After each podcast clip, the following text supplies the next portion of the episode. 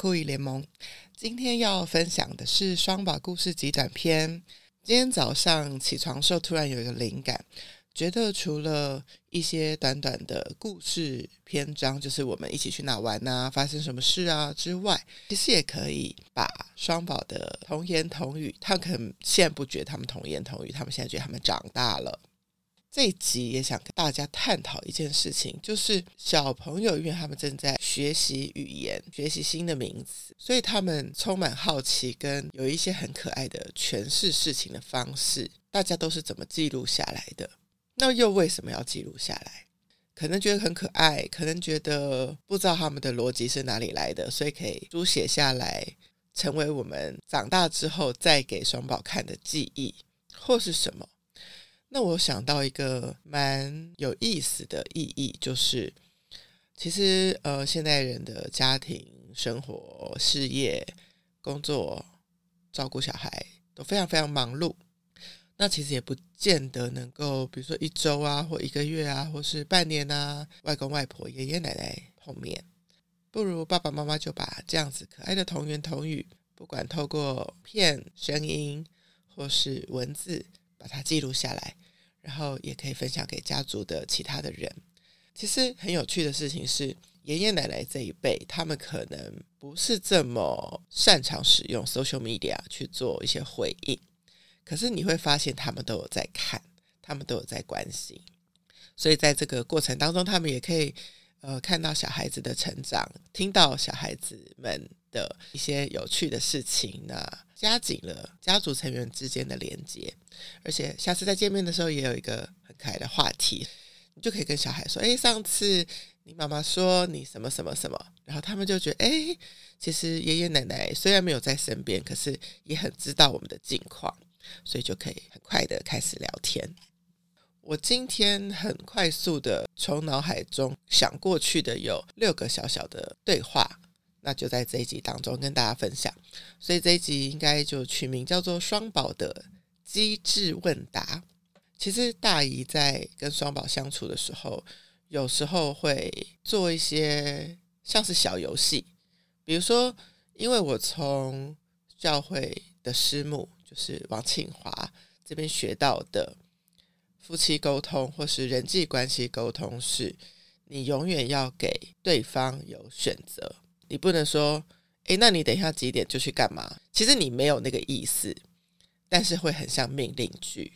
但如果你说，诶，你等一下忙完之后，可能几点可以帮我这个吗？或是你可不可以跟我一起去做什么？这样子就是有一个选择题，也是对彼此的一个尊重。我就好像自然而然的把这样子的逻辑放到我跟双宝的相处里面。所以我每次如果有时间四点钟去接他们下课的时候，我可能都不会只有一个选项，即使那个选项很普通，我都会说想要直接回家玩大富翁，还是先去吃小可颂。其实吃完小可颂还是会回家玩大富翁嘛，但是我就会想要让他们一起参与讨论，在这当中就是他们是一起跟我。做决定的，所以他们也就知道自己等一下要做什么，有一个心理准备，然后就一起去 enjoy 这个事情。当然，就是多做几次之后，就会知道他们的喜好的范围，或者是说不会每次都一样。其实每次都会有不同的选择。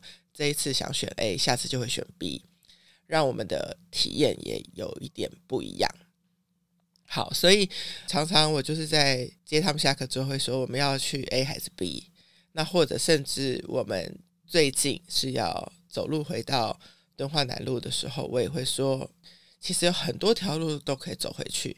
那我每到一个路口就说我们要左转还是右转，那我会形容一下给他们听，左转可能会看到什么，右转可能会遇到什么，或是其实大大一也不知道，那我们可以一起去看一看，再绕回来。好，所以就在最近比较多时间相处的时候呢，又收集到了多一些有趣的对话。这应该是最近发生的事情。我们不知道为什么，就是在一个 shopping 的行程之后呢，我就跟他们讨论到说，不一定每次出门都要买东西。这个当然是他妈妈也有常常教育他们的。妹妹就故意搞笑，就说：“不要啊，我想买啊。”我要有钱啊，所以我以后要变成 rich man。然后他后来马上更正自己说：“哦，是 rich woman。”这个时候，达达伊就在想说：“我要怎么回应他们？”我就觉得其实 yes and no。当然，我们要有一定的经济能力，才能有一定的生活水准跟品质。但是，我也想要跟他们说，其实很多快乐是钱买不到的嘛。我就说：“诶，那你们有没有去做一些事情的时候，嗯，觉得？”很快乐，但是这件事情没有花到钱。然后他们就问我说：“比如说，我说，比如说，我们去海边玩呢、去玩水啊，大自然的环境它是免费的啊，但是它就是让我们可以自己自由自在的去玩，不用花到钱的。”然后我们的机智的妹妹就马上说。不是啊，可是有些海边是属于饭店的啊，你还是需要去饭店付钱才可以进去。超级快就给我这个反应，然后我也发现了一件事情：妹妹在听有一些关于大人的事情，或者是说有一点点陷阱题的时候，她很厉害的不会落入你的陷阱。比如说我们在呃周末的时候。我就邀请他们跟我一样一起看 Netflix 我很喜欢的一个呃实境秀，叫《收纳人生》。那因为每一集都有不同的改造的房间的主题，有时候是车库，有的时候是小孩房、游戏房，或是客厅，不一定。就在看完的隔天，然后妹妹就刚好进到我跟先生的房间，就因为左边有一区堆了比较多的音响跟一些设备。所以妹妹走的时候，我就说：“哎，你不要走那边，那边会比较多机器，你要绕一下，走走这边这样子。”哦，我就故意就是在，因为刚好先生走进来，我就故意在妹妹面前说：“有没有觉得我们家的房间也需要请收纳人生来帮我们整理一下？”然后妹妹就谁也不得罪哦，就走出去，边走边说：“这我也不知道啊，这这是你们家呀，你自己决定。”他完全不会落入我的陷阱，这样子。还有第三件事情，就是昨天才发生的。我们跟双宝爸妈正在讨论周末想一起去外县市度个小周末，一起去玩一玩。然后正在讨论行程的时候，双宝爸爸就提议说：“那他们继续想要去完成小百岳，所以可能会有爬山的行程。”那我就说：“呃，那你们揪我先生去爬好了，就双宝跟。”一定跟爸爸去爬山好了。那我要跟双宝妈去喝下午茶喽。美眉就说：“那我也要喝下午茶。”那我就说：“女生组都去喝下午茶吗。”但是美眉这样子，你的小百月的那个徽章就会比哥哥少一个哦。